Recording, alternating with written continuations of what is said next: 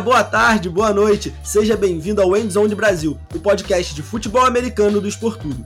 Eu sou o Bigode e hoje vou estar com o nosso redator, o Davi Alves, para a gente falar sobre tudo o que aconteceu na semana 7 da NFL e o que pode também acontecer na semana 8. Vamos trazer alguns jogadores que jogaram mal, que estão decepcionando, algumas equipes que estão indo muito bem e surpreendendo quem achava que elas iam mal e antes de começar o nosso episódio, eu vou só pedir para você seguir a gente lá nas redes sociais e baixar o aplicativo do Esportudo, porque assim você fica por dentro de tudo que acontece no mundo da NFL e do futebol americano.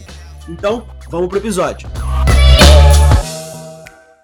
Bom dia, boa tarde, boa noite, nosso ouvinte aí do Endzone Brasil. Aqui é o Davi Alves na voz e é isso aí, bigode. Semana foi bastante movimentada, teve alguns jogos bem interessantes alguns nem tanto, mas a gente está aqui para falar exatamente dos destaques, daquilo que a gente é, quer pontuar dessa semana e bora pro podcast. Então, começando falando sobre os destaques, eu já vou puxar um destaque negativo logo nesse início. Um jogador que todo mundo espera muito, em que assim, o ruim dele, em geral, é algo muito bom, e a gente conversou um pouquinho sobre isso na semana passada. Estou falando sobre nada mais, nada menos que Patrick Mahomes. Baby Goat. é um jogador que todo mundo espera muita coisa. O cara que. Acho que o mínimo que a gente espera dele numa temporada é MVP. Tô errado? Não, nunca. Oxi. O cara, na primeira temporada, como titular, mandou 50 touchdowns. ah, é complicado a gente falar, cara. E a gente vê esses times dos Chiefs indo tão mal, com o Mahomes jogando tão mal, tendo tantas interceptações, sofreu dois fumbles na última partida cara, o que está acontecendo com o Patrick Mahomes? Porque, assim, o time dos Chiefs, a gente já esperava alguma coisa ruim, a gente sabe que a defesa tinha se enfraquecido um pouco, mas muito do que a gente esperava dessa equipe vinha do Patrick Mahomes, vinha daquele jogador que arriscava muito e que errava muito pouco. E nesse momento ele está arriscando muito e errando muito. E saiu, inclusive, de campo machucado. A gente não tem ainda informação se foi uma concussão, o que, que foi a imagem foi muito feia. A imagem foi muito feia e acho que ela reflete um pouco desse time dos Chiefs, um pouco do desespero, tanto do Patrick Mahomes quanto da própria equipe. Porque se você for parar para pensar que o jogo contra os Titans já estava ganho e o Andy Reid deixou o Mahomes em campo tentando alguma loucura para tentar virar o jogo, dependendo, ou empatar o jogo, que eu acho que não aconteceria de forma alguma. Você não acha que reflete demais o que esse time tá passando nesse momento? Cara, é, a gente primeiro tem que pontuar que Sim, a pior unidade de, desse time é, é a parte defensiva. É, e que, cara, o jogo contra os Titans é, não foi um jogo é, que o Derrick Henry dominou. Ele teve 29 corridas e teve nem 90 jardas. Não conseguiu nem passar nem, nem das 90 jardas. Ou seja, eles conseguiram parar o Derrick Henry. Só que eles esqueceram que tinham duas armas lá no jogo aéreo que o Ryan Tannehill não é um quarterback qualquer, né? É, o AJ Brown jogou muito, então eles fizeram o que quiseram com a, com a secundária do Kansas City Chiefs. Mas, cara, o ataque é a parte mais preocupante desses últimos dois jogos, porque quando a gente é, olha, pelo menos, a defesa a gente já sabe o que, que, ela, que, que ela é. Ela é a pior defesa da NFL na temporada, só que o ataque não tá produzindo, cara. É um ataque que tem Travis Kelce, que tem Patrick Mahomes, que tá com a L reformada, que tá com o Tarek Hill, não tá conseguindo produzir. Isso preocupa, porque às vezes, não sei qual é a impressão que você tem, cara, mas é, o Mahomes ele tá querendo corresponder a uma imagem que criaram dele. De um cara que cria big play toda hora, de um cara que consegue fazer é, jogadas heróicas em toda a partida, passe sem olhar, passe que só ele tenta. E claro, ele tava convertendo isso até pouco tempo. Só que nessa temporada, cara, eu vou falar uma heresia aqui. O Patrick Mahomes está liderando a linha de interceptações. É isso. é, estamos falando contra o deus da NFL. E, cara, acho que é uma, é uma tristeza muito grande você ver um jogador que tem um baita potencial, porque é engraçado, porque a gente fala do Patrick Mahomes como, como um jogador que já é, teoricamente, o melhor quarterback da NFL, só que a gente esquece que ele ainda tem muito a evoluir, ele tem muito a aprender na NFL. É um jogador Sim. que é muito novo. E a gente tem que parar para pensar nisso e foi surpreendente ver essa temporada ruim dele, né? Esse início, pelo menos, de temporada ruim, porque a gente sempre espera muito dele. E a gente falou isso aqui da última vez, que o jogo ruim dele foi um jogador que o cara passou para quase é, 400 jardas. E assim, você fica meio nervoso de olhar para isso e ver que tem muito talento. Realmente tem muito talento, isso não é dúvida. Tipo, ninguém para agora e fala assim: ah, não, vamos refletir sobre é, se o Mahomes é realmente um bom quarterback na NFL. Não, isso não existe, a gente já sabe, isso já é uma coisa batida. A questão é o quanto o Mahomes criou essa imagem que você falou em torno dele, o quanto o torcedor criou e o quanto isso atrapalha esse jogo dos Chiefs e o quanto os Chiefs sobrecarregam o Mahomes, tanto em expectativa quanto em volume de jogo, para poder satisfazer isso, para poder alimentar algo que não, não precisaria existir. Eu costumo falar, o equilíbrio na NFL é tudo, e eu acho que você vê que as boas equipes têm um equilíbrio entre o jogo aéreo e o jogo terrestre. E aí quando você olha para essa equipe, trouxe o, o Edward Ziller na, na outra temporada, não foi um jogador ainda de grande impacto, não é como era, por exemplo, um Karen Hunt. E aí começam a vir alguns problemas. E eu acho que no time adversário, eu acho que quando a gente olha pro Tennessee Titans, a gente pode encontrar isso. Porque o Tennessee Titans, como você falou, tem o Ryan Tannehill, que era um quarterback que até pouco tempo, quando era de Miami, muita gente criticava e que se encaixou nos Titans de uma forma que assim, para mim é exímia. E quando você olha para a forma do encaixe, como fizeram isso acontecer, é muito interessante, porque o Ryan Tannehill ele tem defeitos, só que ele sempre foi um quarterback preciso.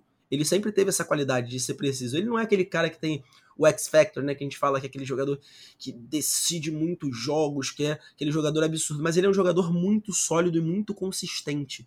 E aí quando você coloca ele com o Derrick Henry, e aí você coloca ele em movimento, porque ele tem é, boas pernas, consegue trabalhar bem com as pernas, você coloca ele em play action, que é o que a gente sempre fala, cara, ele vira uma grande de uma ameaça. E aí é você saber explorar o que de melhor seu quarterback tem, o que de melhor a sua equipe tem. E eu acho que aí o Kansas City Chiefs peca nisso. O Andy Reid tá focando só no Mahomes e não tá focando na equipe.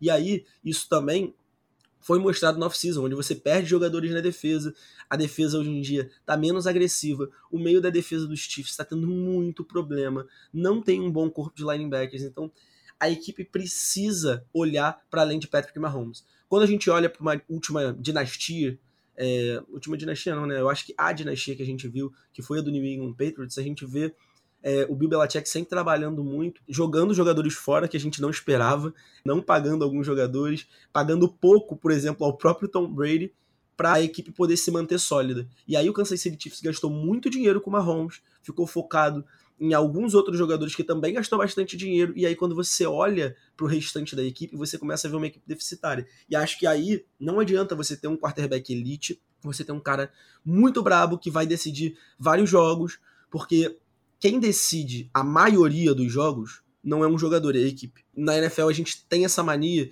de colocar tudo em cima do quarterback e achar que é ele que vai decidir os jogos. E aí você falou uma coisa que eu penso muito, e a gente falou disso aqui em outros episódios do podcast, que é a questão de como os jogadores vêm do college com aquela imagem de Salvador da Pátria, do jogador da Big Play. E aí, quando você olha para o Patrick Mahomes na NFL, ele entrou, virou isso. Ele, tipo, ele já era assim no college, aí ele chega na NFL, ele amadurece, ele entra no time de uma forma completamente diferente, você vê que ele vai se soltando, e quando ele vai se soltando, ele não vai errando. Só que quando começa a errar, vem o problema. Porque as críticas sempre vão começar quando ele começar a errar. E agora ele tá errando muito. O Chiefs hoje é o time que lidera a NFL em turnovers. Acho que é um ponto muito preocupante nessa equipe. Acho que o Kansas City Chiefs, a diretoria do Kansas City Chiefs, precisa olhar para essa equipe como um time e não como a casa do Mahomes. É, e quando a gente ainda lembra que ele tem um contrato de 10 anos com o Kansas City Chiefs, a gente tem que lembrar que eles, eles precisam entender isso, né? Pô, a gente tem esse cara que é o quarterback mais talentoso dos últimos anos, mais, mais talentoso é, da sua geração aqui na nossa casa. O que, que a gente vai fazer com ele? A gente entregou peças para ele trabalhar, só que a gente tem, tem também ter peças para proteger ele, que é no caso da defesa, né? Então, quando a gente olha esse equilíbrio, que nem, que nem você falou, que eles não têm, é, a defesa hoje do Kansas City Chiefs é a pior da NFL em praticamente tudo. Em pontos, em jardas, é, em unidades mais isoladas, é praticamente a pior em tudo. E isso me, começa a me incomodar um pouco, cara, porque a narrativa agora tá mudando. Não sei se você tá percebendo isso. Antes a narrativa era que defesa horrível, o Mahomes carrega esse time. Agora tá, o Mahomes tá errando muito, o Mahomes não tá tomando boas decisões. O pessoal tá agora focando mais no que o Mahomes tá deixando de fazer ou fazendo errado do que na defesa. Isso pode girar uma chave aí que eu não sei o que, que pode é, acontecer com as pessoas. Mas, por exemplo, é, o Mahomes hoje ele tá com uma porcentagem de acerto de passe que é a maior porcentagem de acerto na carreira dele. Ele sempre teve uma média de 66%, 65%, agora ele está com quase 68%. Beleza, só que, que nem a gente falou, ele lidera a liga em interceptações. Mas também a porcentagem de, de sacks é, comparado aos snaps também é a maior da carreira dele. Então a gente vê que a OL tá, não está funcionando igual nos últimos anos, a defesa não está boa igual nos últimos anos e ele está tendo que se expor mais porque ele entra no jogo já sabendo que ele tem que anotar pelo menos 30 pontos. É, tanto que na última partida foi 27 a 3 com 30 pontos ele venceria o jogo e não conseguiu fazer nenhum touchdown. E foi a primeira vez que isso aconteceu desde que ele virou é, titular. Então, cara, tô bem preocupado com que a franquia do Kansas Chiefs tá é, se administrando nessa temporada. É, eu acho que com, com o decorrer do, dos anos isso vai mudar. Acho que na temporada que vem isso já vai mudar. Com boas escolhas de draft, com boas aquisições da free agency, mas essa temporada a gente já tá na semana 7 é, quase na metade. Então, cara, fica bem complicado a gente imaginar que o teto deles pode aumentar um pouco, porque o teto do Mahomes a gente ainda não sabe, mas o piso dele é tão alto, ele aumentou o sarrafo para ele mesmo de uma forma tão alta que agora ele tá sendo refém da própria fama. É, e se a gente for olhar também agora, o cenário muda um pouco, né, para a próxima semana. Eles jogam no Monday Night e assim, vai ser uma coisa bem engraçada de ver, porque é Patrick Mahomes contra o New York Giants. E o New York Giants bateu nos Panthers e aí a gente não entendeu nada, porque, assim, quem, quem assistiu esse jogo foi uma das coisas mais feias de se ver.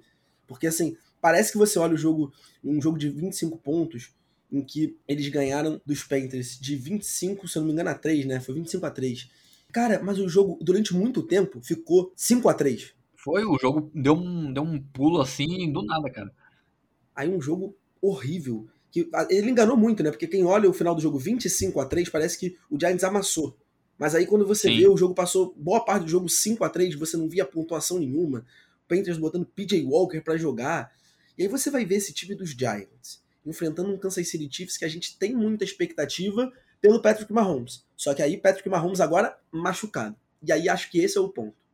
A gente precisa falar sobre isso e, e assim, é, é, é pegar no pé mesmo. Cara, os treinadores da NFL precisam parar de forçar alguns jogadores quando o jogo tá perdido. Porque a gente sabe que é uma liga de lesões. Aí beleza, em cinco jogos que você força isso, não acontece nada. Se um deles acontece, meu amigo, você perde o seu quarterback, você perde o seu principal jogador. Cara, o Andy Reid foi muito, muito, muito displicente. E assim, eu vi vários torcedores revoltados com isso, e eu vi gente achando que tinha que acreditar. Gente, pelo amor de Deus, tem que ter lógica a, gente precisa olhar para os números e ver, cara, não tinha como o Kansas City Chiefs fazer nada, não fez nada durante o jogo inteiro, não ia tirar um coelho da cartola naquele momento. E aí machuca. Cara, a lesão foi muito feia. Porque você o olha. O dele virou, né, cara? Tipo, e a cabeça dele, nossa. Nossa, e, tipo, é feia a imagem, porque ele, a reação dele é feia. Né? A reação dele é muito feia. E aí, quando você vê também que ao mesmo tempo teve um problema também no joelho, porque você vê que o joelho dele vira também, Cara, é, é um combo completo, é uma coisa horrível. E... Você vê quando a câmera foca, né? Ele meio que tá groga assim, ele parece não entender o que tá acontecendo. É, o cara ele sai carregado de campo. Ele sai carregado de campo. Você, eu, eu, fiquei muito assustado quando isso aconteceu. E é o que eu falei, isso reflete o que é o Kansas City Chiefs até aqui. Acho que o Kansas City Chiefs precisa, primeiro, dar um tapinha nas costas do Andy Reid e falar, queridão, você foi campeão do Super Bowl, mas a gente não pode ficar jogando dessa forma. Porque tem alguns treinadores que eu acho que eles sobem um patamar quando são campeões ou quando fazem grandes campanhas e depois eles passam a ser displicentes. E aí eu falo em vários sentidos. É, posso falar do Kyle Shanahan aí nesse final de semana também, sabe? Teve, tem muita coisa que, que tá me incomodando em alguns treinadores da NFL. Essa do Andy Reid para mim foi uma gota d'água, assim, é uma coisa que precisa parar. Mas aí, vamos falar também sobre mais coisa dessa semana. E aí eu quero falar sobre uma duplinha uma duplinha safada que se chama Joey Burrow e Jamar Chase, porque a gente falou sobre eles aqui no último podcast. Eu tive Exatamente. que escutar algumas pessoas falando para mim, nossa, olha essas comparações que vocês estão fazendo. E aí, essa semana eles acabaram com os Ravens. Jamar Chase quebrando recorde atrás de recorde e os Bengals aparecendo no radar da AFC, não apareceu no top 10 de quase ninguém, e eu acho que essa semana eles entram no top 10 e entram no top 10 assim, chutando a porta com tudo. sabe? Entra batendo tudo, já entra fazendo barulho. Chase Burrow é hoje em atividade a melhor dupla. Eu tô falando em atividade no momento. É a melhor dupla da NFL? Cara, vamos pensar o que, que a gente tem hoje. A gente tem Mahomes e Kelsey. Essa temporada, é. A gente tem ali Aaron Rodgers e Devante Adams, que na última temporada, sim, foram incríveis. A gente tem é, Josh Allen com Stephon Diggs, outra dupla incrível. incrível. Mas pode falar um negócio pra você, mano? Desde o college, desde LSU, com a melhor temporada que um quarterback já teve na história do college, com um dos melhores wide receivers dos últimos anos do draft. Essa dupla é sacanagem, meu querido. Essa dupla é. é cara, eu, eu gosto tanto dessa dupla que eu sempre tento atualizar, eu pesquiso o nome deles no Twitter para ver quais as marcas que eles quebra quebraram. Porque, por exemplo, o Jamar Chase, agora ele é o jogador com mais jardas na, na nos primeiros sete jogos é, recebidas na carreira, né? Então ele é o primeiro, são 754 jardas e ninguém chega perto dele. É, ele também, o, quer dizer, o Joe Burrow, agora tem 17 touchdowns lançados nas sete primeiras semanas. Em 1988, o quarterback do, dos Bengals ganhou o MVP lançando o mesmo número de touchdowns é, que o Burrow lançou nesses primeiros sete jogos. Então, a gente tá vendo uma dupla, cara. Eu acho que o Cincinnati Bengals acertou e tanto, e eu tenho que é, admitir isso aqui. No draft, eu critiquei muito os Cincinnati Bengals por ter pego o Jamar Chase. Eu critiquei. Eu achei que eles, eu queria que eles pegassem mais peças para proteger o, o, Joe Burrow, só que eles pegaram o Jamar Chase, o Jamar Chase. Achei inteligente e agora, cara, eles estão calando a boca de todo mundo. E para mim, eu já falei isso umas duas semanas atrás, já achava isso. Eles são sim a melhor quarterback duo com com wide receiver da liga nesse exato momento que a gente tá gravando. Cara, é engraçado você olhar para essa unidade ofensiva dos Bengals não, é linda, não, você não precisa falar só sobre Joey Burrow e Jamar Chase, porque ainda tem o T. Higgins, que foi uma escolha alta do draft anterior a esse do Jamar Chase. Tem o Joey Mixon jogando muito. A gente Bravo. precisa falar disso também. Joey Mixon tá correndo muito com a bola, demais. O, o Bengals acertou muito numa dupla, e eu falei muito sobre isso na semana passada. Eu não achava que os Bengals iam vencer os Ravens, tá? É, acho que seria hipocrisia minha falar isso. Não achava. Mas eu falei uma coisa aqui na semana passada, e foi uma coisa que matou muito o jogo dos Ravens durante essa, essa, essa última partida, que foi o meio do campo. Akin Davis Gator e Logan Wilson jogaram muito pelo meio do campo. E assim, foram duas escolhas de meio de draft, se eu não me engano, de dois drafts atrás, que foram dois jogadores que eu falei, para quem não sabe que eu sou torcedor dos Broncos. Eu queria muito que o Broncos tivesse pego um dos dois, e eu fiquei muito bolado que os dois saíram pro mesmo time. Estão jogando bem também. A equipe, assim, consegue encaixar. A defesa não é a grande arma dessa equipe. Não é a grande arma. É, é uma defesinha boa. Não, assim, você não consegue olhar para essa defesa e falar assim, não, tem um grande nome de destaque, mas é uma boa unidade. É uma boa unidade. Só que quando você olha para esse ataque e como esse ataque é construído, sabe? Teve preocupação nos últimos anos para ajeitar a linha ofensiva, como você falou. Eu também achava que poderiam ter endereçado um pouquinho melhor a linha, a linha ofensiva. Mas, por exemplo, tem Jonah Williams de left tackle, tem o, o Tyler Boyd ainda como um terceiro wide receiver, o Perrin, que é um, um running back que ninguém espera muita coisa, que tá jogando bem também, um segundo running back. Então, cara, o ataque encaixou. E aí vai muito em cima dessa dupla Burrow Chase. Por quê? Essa dupla ela consegue fazer com que outras pessoas fiquem desmarcadas no campo, com que o foco mude. O Burrow ele é um cara que ele tem muito repertório. Eu acho que a gente precisa também falar sobre isso. Eu acho que o sarrafo subiu tanto, como você falou, com o Patrick Mahomes, que alguns jogadores que estão realmente se destacando são esquecidos. Eu acho que o Burrow é um desses casos. Cara, ele joga o, demais, cara. O Burrow é muito bom jogador. Muito bom jogador. Ele é muito polido, cara. Ele, ele, ele é um quarterback, sabe? Quando a, quando a gente pensa em quarterback, ainda mais pra gente que acompanha mais tempo, a gente pensa em o quê? Pocket passer, esse tipo de jogador. Eu olho para ele, cara, eu penso, é um quarterback. É um quarterback, tipo, protótipo de quarterback. É um cara que. ele foi criticado, né, quando chegou do draft pelas mãos pequenas. Eu, eu acho surreal. Eu acho surreal. Pra quem não sabe, a bola do college ela é um pouco menor do que a bola da NFL. E aí, muito se falava. E, e, e, era engraçado que se falava isso sobre ele e sobre o Chase, né? Porque o Jamar Chase, no, no início da temporada, teve uma, umas situações de droga no, nos jogos de pré-temporada, né? E aí, muito se falava sobre isso. Aí, qual era o problema do, do time? Ah, gente, a bola é grande. A grande, a grande preocupação sobre Burry, Burry Chase era, né, gente, a mão do Burry é pequena, ele não vai conseguir segurar a bola. E o cara tá mostrando. E também tem a, a bola do college tem aquelas faixas, né? E o Jamar Chase também falou disso. Sim. Que é, é mais difícil de ver. Cara, é, é, é... E o pior é, é você olhar para as pessoas e as pessoas focarem nisso como, sabe, uma crítica. Às vezes eu, eu vejo umas Sim. críticas assim tão. Ah, desculpa falar, mas estúpidas, sabe? E, cara, eles estão mostrando que não tem nada a ver, tá ligado? Porque, cara, não é um. Tipo, o tamanho da bola, óbvio que faz alguma diferença. Mas a qualidade do jogador faz 10 mil vezes mais. E às vezes eu acho que as é, pessoas focam em pontos tão pequenos que, ah, sei lá, eu acho que isso só empobrece a discussão, né? Sobre alguns jogadores. E acho que, cara, esse ataque dos, dos Bengals tem tudo para ainda surpreender muita gente. Muita, muita, muita gente. E dando sequência, cara, eu queria falar também sobre um assunto contigo, que é bye week. É, é um assunto meio polêmico na NFL, porque, como a gente sabe, toda semana, é, depois de uma certa rodada, alguns times descansam. É meio, é meio estranho você olhar para os calendários, porque, por exemplo, seis times descansam num, numa rodada, e tem rodada que descansa menos time, e aí um time descansa exatamente antes de um jogo decisivo, e isso gera uma confusão na NFL, cara. Eu vejo muita gente reclamando de ah, essa bye foi muito mal colocada. O que, que você acha da bye week? Ela ajuda as equipes no meio da temporada? Ela atrapalha o ritmo? Ela faz realmente diferença? Porque tem gente que acha que não, tem gente que acha que sim. É um pouquinho complicado a gente entrar nesse assunto, porque, como, como você falou, é um assunto muito polarizado. E tudo na NFL, eu acho que tudo na vida, a gente tem que colocar os prós e os contras, né? Toda vez que a gente vai tomar uma decisão, ou realmente nesses assuntos assim mais esportivos mesmo, a gente precisa ver os prós e os contras.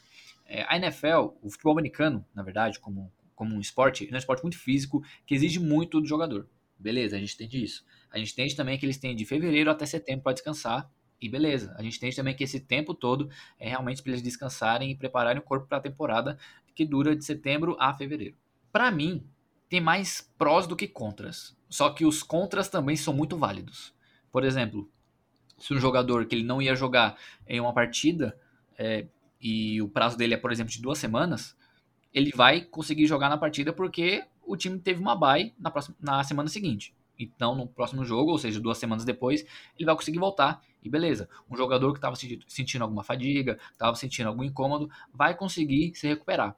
Contudo, porém, todavia, tem exatamente esse ponto que eu falei, a fadiga.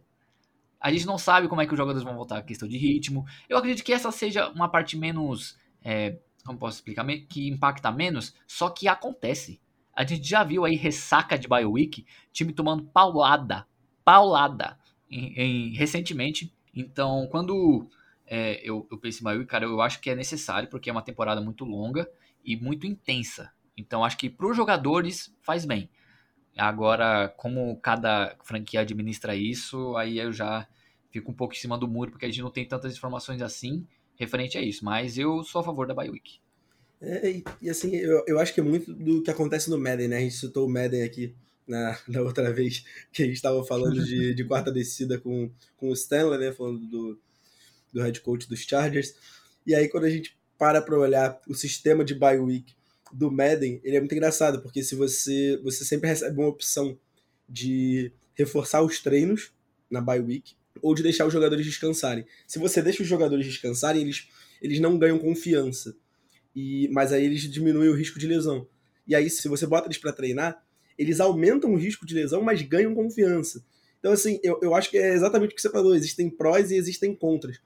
Só que eu ainda acho que a NFL às vezes manipula isso muito mal. Porque assim, você olha para alguns calendários e por vezes a força das equipes elas não são olhadas direitinho. E tudo bem, isso muda durante a temporada, mas você tem alguma ideia antes da temporada começar? E às vezes um time vai pegar, vai ter um confronto baita pesado, e aí tem uma bye week ali, e aí tu imagina, tu fala, cara, os caras às vezes chegam sem ritmo, aí ainda tem outro argumento de falar, não, mas os caras chegam descansados. E aí eu vejo essa coisa de de jogo difícil depois da bye week com uma grande polêmica na NFL.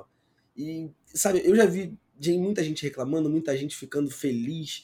E não dá para você ter uma opinião formada exatamente sobre isso. Só que, para evitar isso, eu acho que poderia tentar fazer assim, cara, vamos pensar o jogo, qual o jogo mais previsível que tem? Vamos tentar encaixar isso? Tipo assim, quem são as Sim. equipes mais fracas e as mais fortes?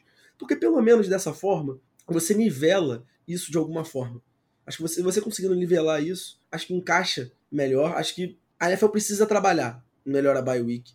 E assim, quando tem alguns números interessantes de, de se falar de bye week, que é números de lesão pós bye week, que eles diminuem bastante nas equipes. Cara, obviamente, como a gente falou, uma semana de descanso faz muita diferença na NFL. Minha namorada, é, ela gosta de, de assistir NFL comigo, né? E aí, de vez em quando, a gente troca uma ideia e ela fala, gente, mas é muita lesão. É muito pesado, é muito físico. Às vezes parece que é só aquelas pancadas, a pancada, pancada, pancada, mas se você for imaginar, cara, cada drive da NFL, a quantidade de jogadas é absurda e, e é muita intensidade. As pessoas falam que a NFL é um jogo parado, mas é um jogo muito intenso. Muito, muito, muito intenso. E as pessoas esquecem disso às vezes. Porque, ah, mas o futebol, ah, porque outros esportes. Cara, beleza. O futebol é um movimento contínuo, mas por muitas vezes o jogador tá trotando. Na NFL, pensa no wide receiver, ele está correndo toda a jogada. Toda a jogada.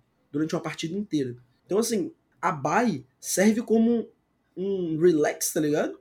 Você fica muito mais. É, muito menos, no caso, né? Fadigado. Só que aí é o que a gente falou. Tem a questão toda de você poder é, de você poder voltar, às vezes com a ressaca da bye week, né, que é como a gente chama, e a gente já viu, como você falou, várias pauladas. E acho que os treinadores precisam também saber avaliar as suas equipes. E acho que aí é um ponto, quando você tem um treinador há muito mais tempo na equipe, ele compreende a mentalidade da equipe, ele sabe como os jogadores reagem a isso, acho que aí é uma, uma grande chave. Por exemplo, o Bill Belichick que normalmente tem um elenco montado e conhece muito bem seu elenco porque já é treinador há muitos e muitos anos. É um cara que explora a bye week muito bem. Se você for olhar os, os resultados dos Patriots pós bye week, é um dos melhores da NFL.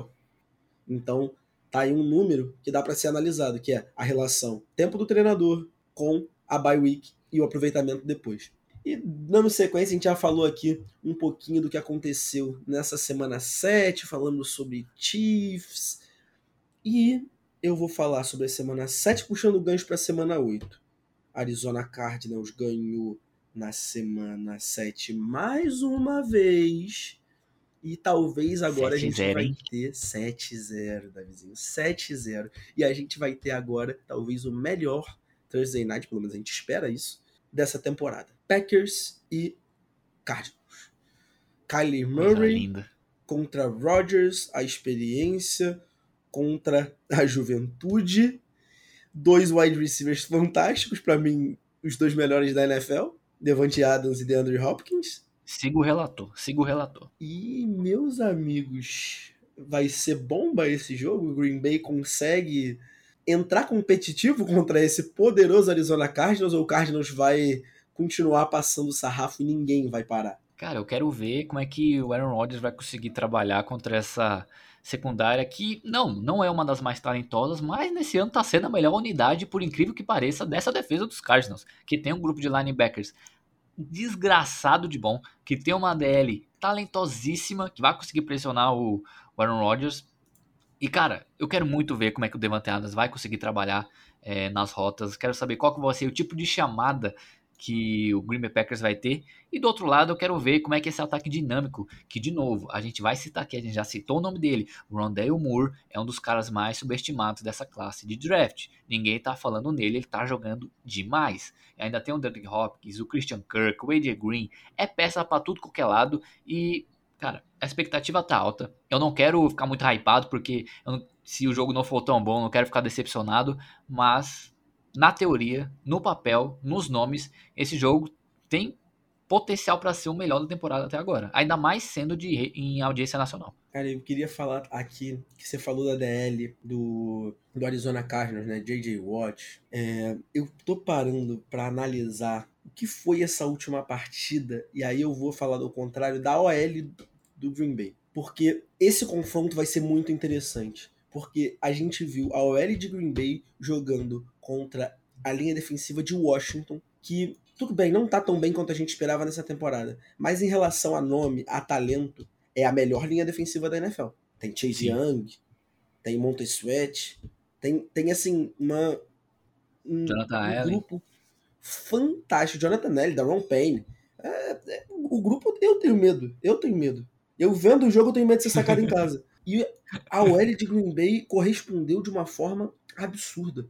Teve um comentário, até do nosso saudoso Lacalle, que ele falou assim: Cara, o Rogers tá quase pedindo um cafezinho. E você para pra analisar, realmente, a, a OL trabalhou muito bem contra a melhor linha defensiva da NFL. A gente tem que lembrar que eles estão sem o seu principal jogador na OL, que é o Bakhtiari, que não sei se vocês sabem, mas voltou a treinar recentemente, fez um, um treino, teve é, rompimento do ligamento cruzado anterior, e aí conseguiu voltar agora para os treinos. É, e é o melhor jogador, talvez um dos melhores left tackles da liga, para mim top 3 aí. Só que com a linha ofensiva desfalcada do seu principal jogador, eles vão lá e dão de frente assim, cara, que proteção, que proteção. O Rodgers deve muito nessa última partida ao que essa linha fez. Essa linha foi fantástica. E assim, a gente continua vendo a, a mesma coisa, né? Que é Aaron Rodgers para Devontae Adams e uma baita de uma surpresa para mim nessa temporada, que está sendo o Lazar. Muito se uhum. falou nos últimos tempos sobre Green Bay draftar um wide receiver. E conversando com algumas pessoas que torcem para Green Bay, realmente você ficava muito essa coisa de, cara, precisa de um cara, precisa de um cara.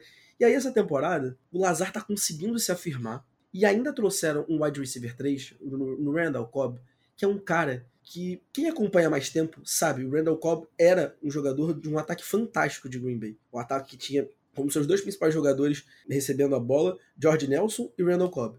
Óbvio, o Cobb tá velho, mas o Cobb ainda tem uma sintonia com o Rodgers que é fantástica. Então você olha, Devante Adams jogando muito, porque é top 3 na liga hoje. Para mim, é o segundo melhor wide receiver. O Lazar jogando muito bem nesses espaços que exatamente as rotas fantásticas do Devante Adams. Apesar de achar o DeAndre Hopkins melhor do que o Devante Adams, tem uma coisa que o Devante Adams faz que ele é o melhor da liga para mim, que é executando rota. E não quer dizer que o Hopkins é ruim nisso, tá? O Hopkins é muito bom. Mas o Devante Adams para mim é o melhor corredor de rotas da NFL. E aí quando você olha para isso, esse espaço aberto, o Lazar tá cobrindo bem, e o Randall Cobb com essa sintonia com o Rodgers, esse ataque flui de uma forma muito bonita de se ver.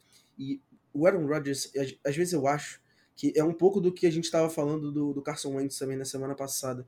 Eu não sei o que aconteceu, mas as pessoas estão. Eu nunca vi subestimando o Rodgers. Sabe? Pra, pra mim, antes do Mahomes, era o cara mais talentoso que eu vi jogar. Mais talentoso que eu vi jogar. E olha que eu vi Peyton Manning jogar, eu vejo Brady jogar, mas assim, em relação a talento bruto, eu não tô falando a ser vencedor, tá? Porque aí não, não tem nem comparação com o Brady, mas Aaron Rodgers pra mim é um talento absurdo.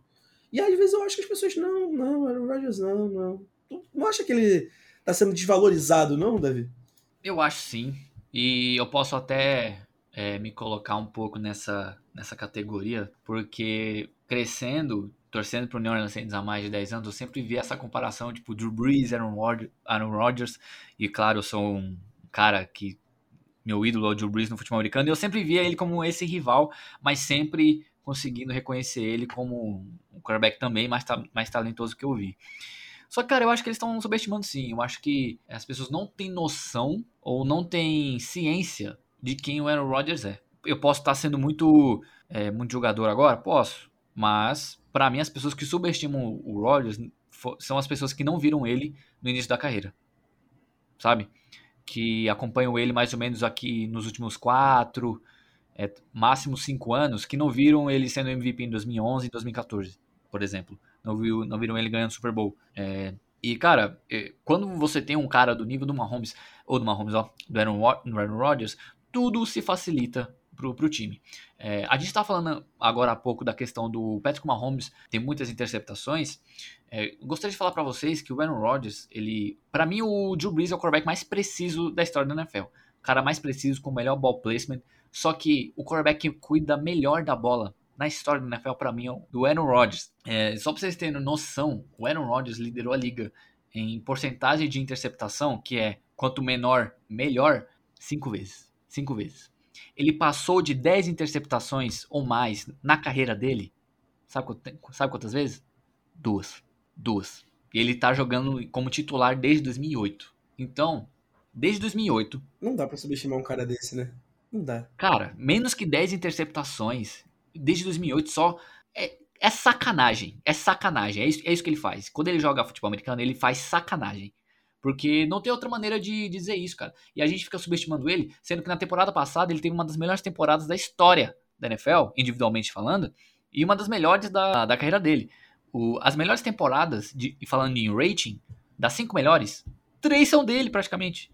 então, tipo, fica meio difícil a gente subestimar um cara que cuida tão bem da bola, né? Ah, e, cara, e às vezes eu vejo o pessoal fazendo aquelas prateleiras, sabe? Colocando assim.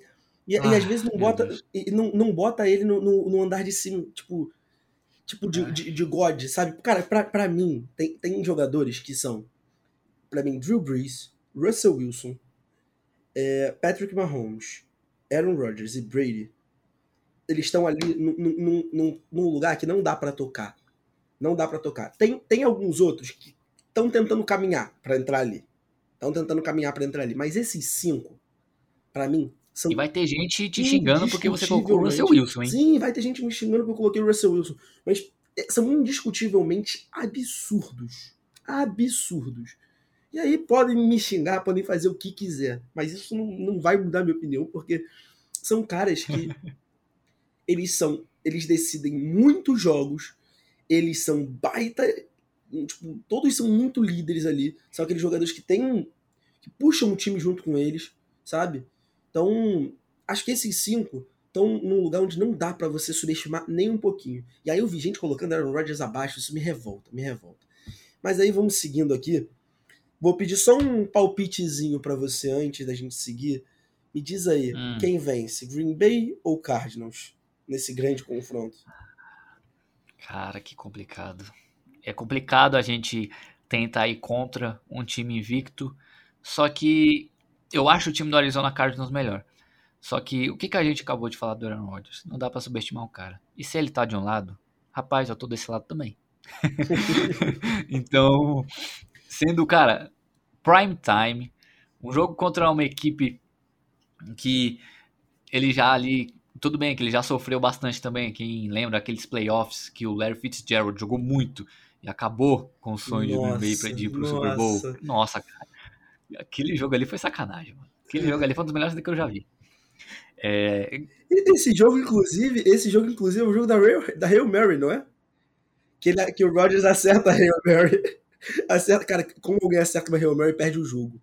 É, é, isso para mim, isso para mim, assim, se o universo ele é escrito de alguma forma, ele não pode ser escrito em momento nenhum com uma Hail Mary num jogo sendo acertada e o time perdendo esse jogo. É, não, não pode, isso não pode acontecer. Cara, é, aquele jogo foi um dos melhores que eu já vi, então. É, e por isso que eu sou um pouco sentimentalista nessa hora de falar de Cardinals e Packers, porque eles é, têm esse, esse histórico, mas, cara, eu confio em Aaron Rodgers, eu confio nele, confio na ligação que ele tem com o Devante Adams. A defesa não é, é para mim, né, para mim melhor que a de Arizona, mas é uma defesa sólida, uma defesa que consegue produzir. E eu acho que em Green Bay vai ganhar e o Arizona Cardinals vai ter a primeira é, derrota aí da temporada. E se eles ficarem 8 a 0 eu não aposto mais contra eles, já vou avisando. aí, aí é para terminar a temporada, se errar o palpite é para errar pros Cardinals. E é. Aí, outro joguinho bom que a gente vai ter nessa rodada é Cowboys e Vikings. Que eu acho que são duas equipes que estão ali numa em um certo local de meio. Ali, que é aquela equipe que você não fala, ela não é a top, mas ela também não tá lá embaixo. Ela é chata. Ela é chata, ela dificulta jogos. Quem vence esse jogo? Dallas Cowboys, vindo de, de bye week. Minnesota Vikings também. Talvez a gente tenha um jogo de comadre não sei como é que vai ser o impacto da, da bye week aí, mas vou no time mais talentoso, no time mais completo, que é o Dallas Cowboys, Dak Prescott jogando muito, é, o Tony Pollard sendo aí um running back 2 ótimo para o Dallas Cowboys, o Ezekiel Elliott produzindo, é, o Amari Cooper, Sid Lamb jogando muito, é, Micah Parsons, Trevon Diggs é, jogando demais também, então vou no Dallas Cowboys porque acredito que eles são um time melhor. Só, eu só vou dar um parênteses aqui, que é uma coisa que eu bati essa semana com algumas pessoas, até lá no Twitter. As pessoas estão enchendo muito a bola do Trevor Diggs e, e, realmente acho que tem que encher pelo que ele está fazendo em relação à interceptação. Mas também tem que olhar né? para a produção dele. Tem que olhar para a produção dele. Porque ele é um dos jogadores que está mais recebendo bola nas costas. Tudo bem. É, é porque, aqui, cara, a questão da interceptação é absurda na NFL. Porque ela faz uma baita de uma diferença num jogo. E o cara interceptou basicamente todo, o tempo todo. O cara tá interceptando todo mundo.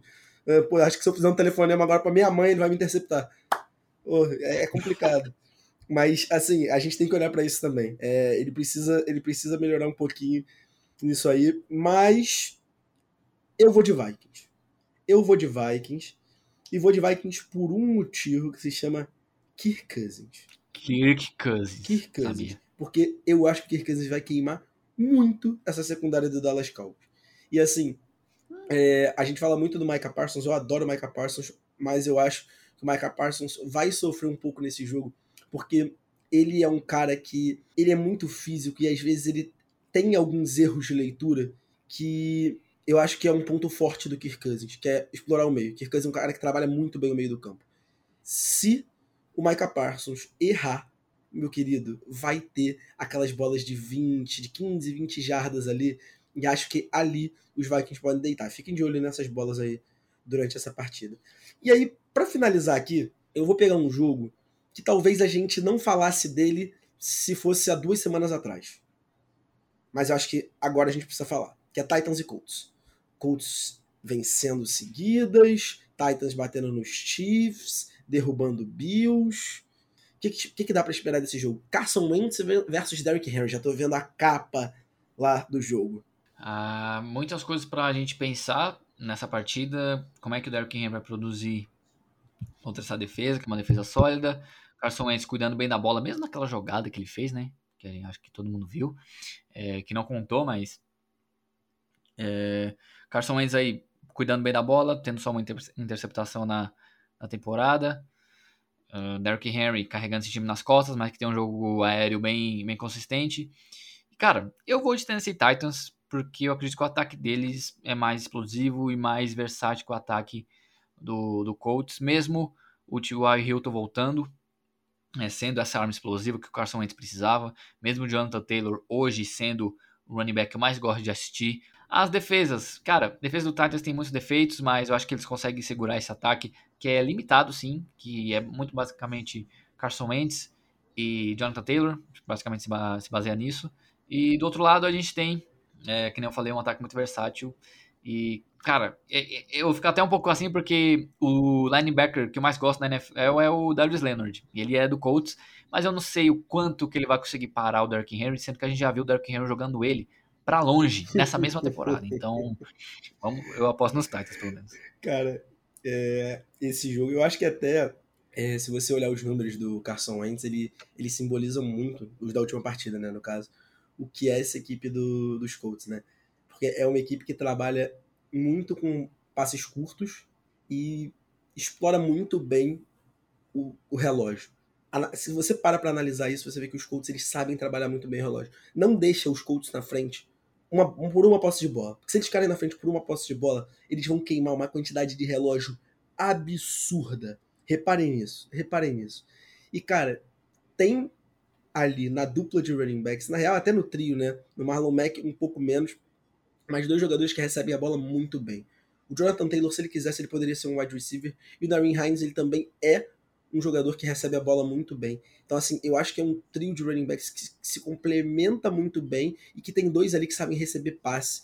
E isso aí traz uma dificuldade para as defesas. Cara, porque quando um running back ele sai do backfield para receber passe, muitas vezes ele não tem marcação. E aí, quando esse running back, principalmente é o Jonathan Taylor, que é um tanque, que como você falou no, no último podcast, eu concordo plenamente, é um jogador que vem para ser top 3 na NFL aí, para mim, nos, nos, próximos anos. para mim, pode ser até, escutem o que eu vou falar, um, um dos maiores running backs dos últimos tempos que a gente viu.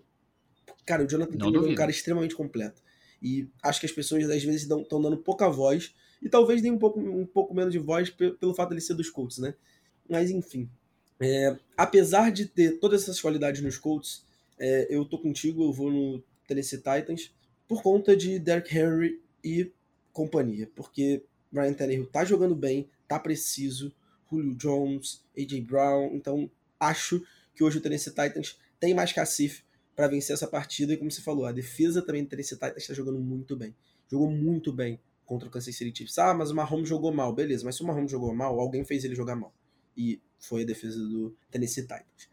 Então, a gente vai ficando por aqui. Mais um episódio que rolou. Agradeço vocês por terem ficado com a gente, por terem escutado até esse finalzinho. E já vou deixar um recadinho.